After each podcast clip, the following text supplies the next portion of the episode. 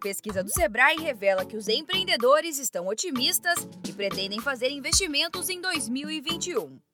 O levantamento mostra que, mesmo com as dificuldades enfrentadas no último ano, 63% dos entrevistados devem investir em suas empresas neste ano. Mas antes de aplicar os recursos, é preciso programar o que está por vir, definir metas e as estratégias para alcançar os objetivos. Por isso, o Sebrae São Paulo preparou uma série com cinco episódios em áudio para ajudar o empreendedor neste planejamento. Neste quarto episódio, você vai conhecer ferramentas para ajudar a organizar o planejamento da sua empresa. Planejamento 2021 Planejamento ajuda o empreendedor a definir e concluir metas para o ano, mas alcançar os objetivos planejados é apenas o final de um longo processo. Antes disso, é preciso definir como você vai monitorar o desenvolvimento dessas metas, quais as estratégias serão utilizadas quais os recursos serão disponibilizados e traçar caminhos para transformar as ideias em resultados. Parece muita coisa, não é mesmo? Mas calma. O consultor do Sebrae São Paulo, Eder Max, explica que existem ferramentas que podem ajudar nesse processo. Usar ferramentas como o Canvas, né, o modelo de negócios, fazer um planejamento estratégico, né? Muitas empresas aí não fazem nenhum tipo de planejamento, então é importante fazer um planejamento estratégico uma análise de ambiente, né, ambiente interno, ambiente externo, fazer a, a análise de PESTEL, muito importante também, usar análise SWOT, ver suas fraquezas, forças, oportunidades, né? Muitos empreendedores têm mais afinidade com algumas ferramentas, mas acredito eu que a nível emergencial, rever todo o modelo de negócio agora se tornou essencial para o empreendedor.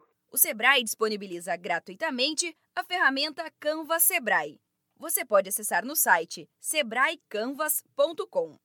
Além disso, na plataforma de cursos EAD do Sebrae São Paulo, o empreendedor também encontra oficinas sobre ferramentas de planejamento. Para conferir, basta acessar soluções.sebraesp.com.br. O especialista do Sebrae São Paulo, Eder Max, lembra que antes de aprender a utilizar a ferramenta, o empreendedor deve ter uma estratégia definida as pessoas ficam muito focadas, na maioria das vezes, em aprender a ferramenta. Mas tão importante quanto aprender a ferramenta é qual é a estratégia para usar essa ferramenta. Então, por exemplo, lá no planejamento estratégico, é importante que nós façamos análise do nosso ambiente interno, depois fazer uma análise do ambiente externo, né, que é, também é muito importante, e aí, posteriormente, né, fazer o seu planejamento em cima dessas ações. Né? naquilo que ele viu que internamente ele ainda é deficiente e propor melhorias em plano de ação corretivo ou preventivo em cima daquilo que foi analisado. Se você quer mais informações sobre alguma das ferramentas para planejamento, pode contar com o time de especialistas do Sebrae.